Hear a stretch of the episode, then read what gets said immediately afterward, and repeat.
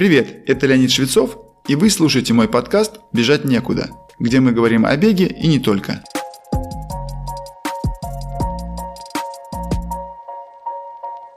Когда взрослый человек принимает решение начать бегать, главный вопрос – это регулярность. Ведь ни для кого не секрет, что важно не столько начать, сколько сохранить запал для продолжения регулярных тренировок, когда становится тяжело. Например, начинают болеть мышцы или дни становятся короче и холоднее.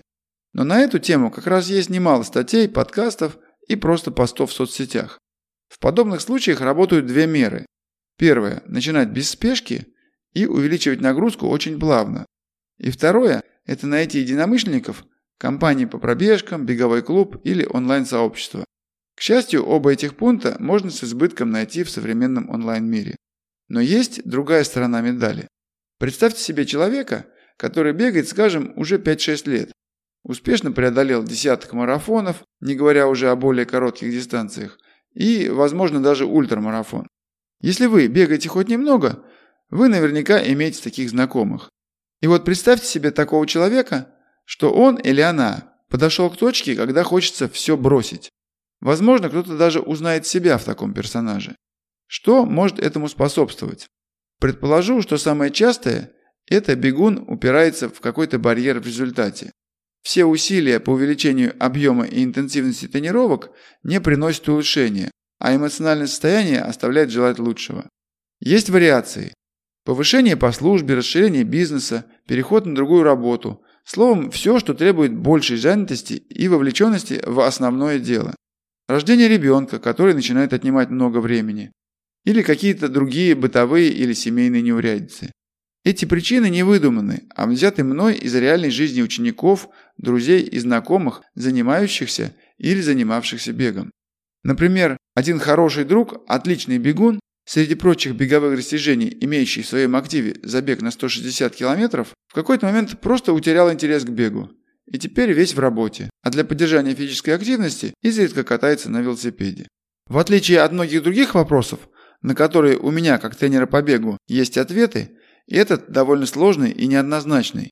Мой довольно обширный опыт работы с бегунами-любителями говорит, что даже из самой запутанной и почти безнадежной ситуации можно найти выход и решение проблемы. Как ни странно, когда накатывают мысли бросить все, просто отпустите себя. Да, лучше просто сбросить напряжение и не заставлять себя продолжать бегать, а дать себе возможность расслабиться по этому поводу. Не ставить новые цели, не переживать по поводу падения километража, дать своему разуму решить, чем заняться. Возможно, вам действительно не захочется больше бегать от слова совсем, хотя для меня, как бегового тренера, это будет печалька.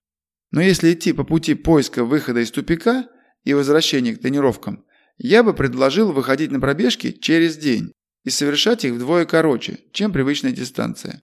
Высока вероятность, что это вскоре или почти сразу станет в удовольствие, ведь вы будете тратить вдвое меньше времени, и физически это будет очень легко.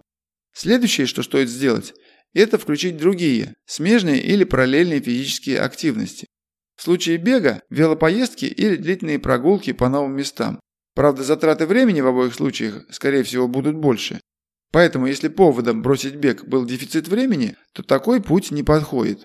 Тут подойдет пример параллельной активности – силовые тренировки. Если, будучи бегуном, вы почти не уделяли времени силовой подготовке или ее было немного, то будет больше внимания на нее. Силовые тренировки следует рассматривать как средство подтянуть свои слабые стороны. Например, лично в моем случае это относительно слабый корсет и скоростно-силовые возможности. Чтобы разнообразить свои мысли в спортивном плане, можно представить, что вы готовитесь к какому-то трейловому бегу или скайранингу, который требует серьезной силовой подготовки. Или, если вам докучали травмы, решили серьезно укрепить свой опорно-двигательный аппарат, сделать его способным переносить более высокие беговые нагрузки. Если вам попросту надоело бегать в одиночку, можно попробовать игровые виды спорта, то есть те, где есть партнер или команда. Они позволят сохранить двигательную активность и при этом послужат источником мотивации не пропускать тренировки. После такого снижения объемов бега и перемещения акцента тренировок в сторону альтернативных видов активностей, попробуйте понять, хочется ли продолжать тренироваться системно. Если ответ «да», то наступает тот самый момент, когда надо взглянуть на календарь соревнований следующего года и подумать о какой-то грандиозной цели. Да, возможно, они у вас уже были, и вы их с успехом достигали. В этот раз нужно что-то такое, что должно заводить. Как ни странно, это не обязательно должен быть ультрамарафон после марафона.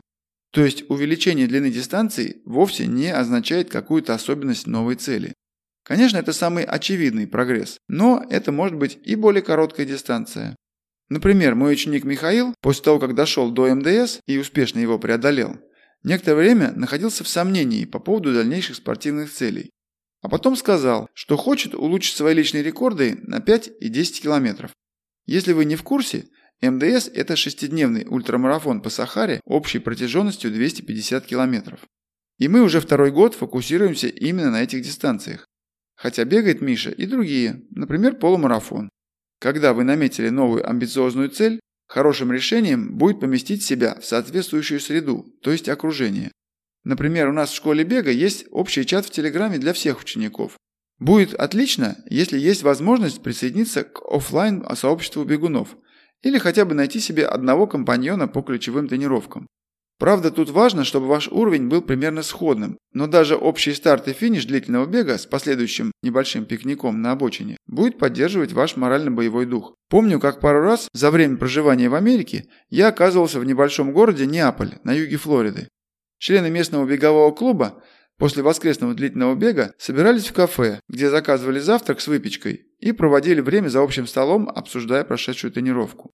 Отдельно стоит упомянуть такой феномен, как внутренняя мотивация.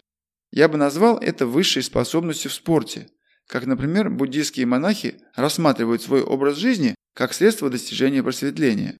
Но если оставить высшие материи, то в беге это будет звучать как достижение цели через наслаждение процессом. Подумайте о том, что вы способны сделать. Например, выходить на пробежку и бежать 15-20 километров или какую-то другую, более длинную дистанцию. И это не подвластно 99% окружающих вас людей. Причем вы можете делать это и в прекрасный ясный денек, и в очевидную непогоду, когда большинству даже в голову не придет мысль о пробежке. А вы можете найти в этом процессе определенную реализацию. Это и есть описание внутренней мотивации, когда вы бегаете не только для достижения беговой цели, показать какой-то результат на соревновательном забеге, а еще и ради процесса или пути. Неизбежно, что в какие-то моменты у вас не будет желания переодеваться в спортивную форму и выходить на тренировку. И следующую за ней тоже. Но ваше восприятие подобных трудностей, как неотъемлемую часть процесса, отличает вас от неспортсменов. Оно позволяет вам стать сильнее как атлету. Но большой бонус в том, что проходя через такие трудные моменты, вам становится легче переносить разочарование в быту, на работе или в просто повседневной жизни. Если в какой-то момент жизни вы почувствуете, что бег уже не приносит радости, нет ничего зазорного прервать тренировки, дать себе время переосмыслить свою активность. Возможно, вам просто необходимо сделать разгрузку и перерыв. А может быть, вам станет интересно совсем другое, и в этом нет ничего плохого.